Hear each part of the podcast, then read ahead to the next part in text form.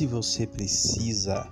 produzir textos, se você vai prestar vestibular, se você vai prestar concurso, em especial se você precisa conhecer a fundo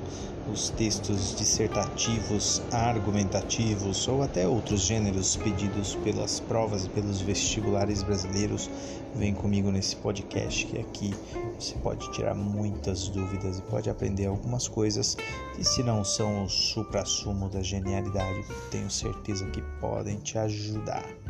Então vem porque aqui é como se a minha redação falasse.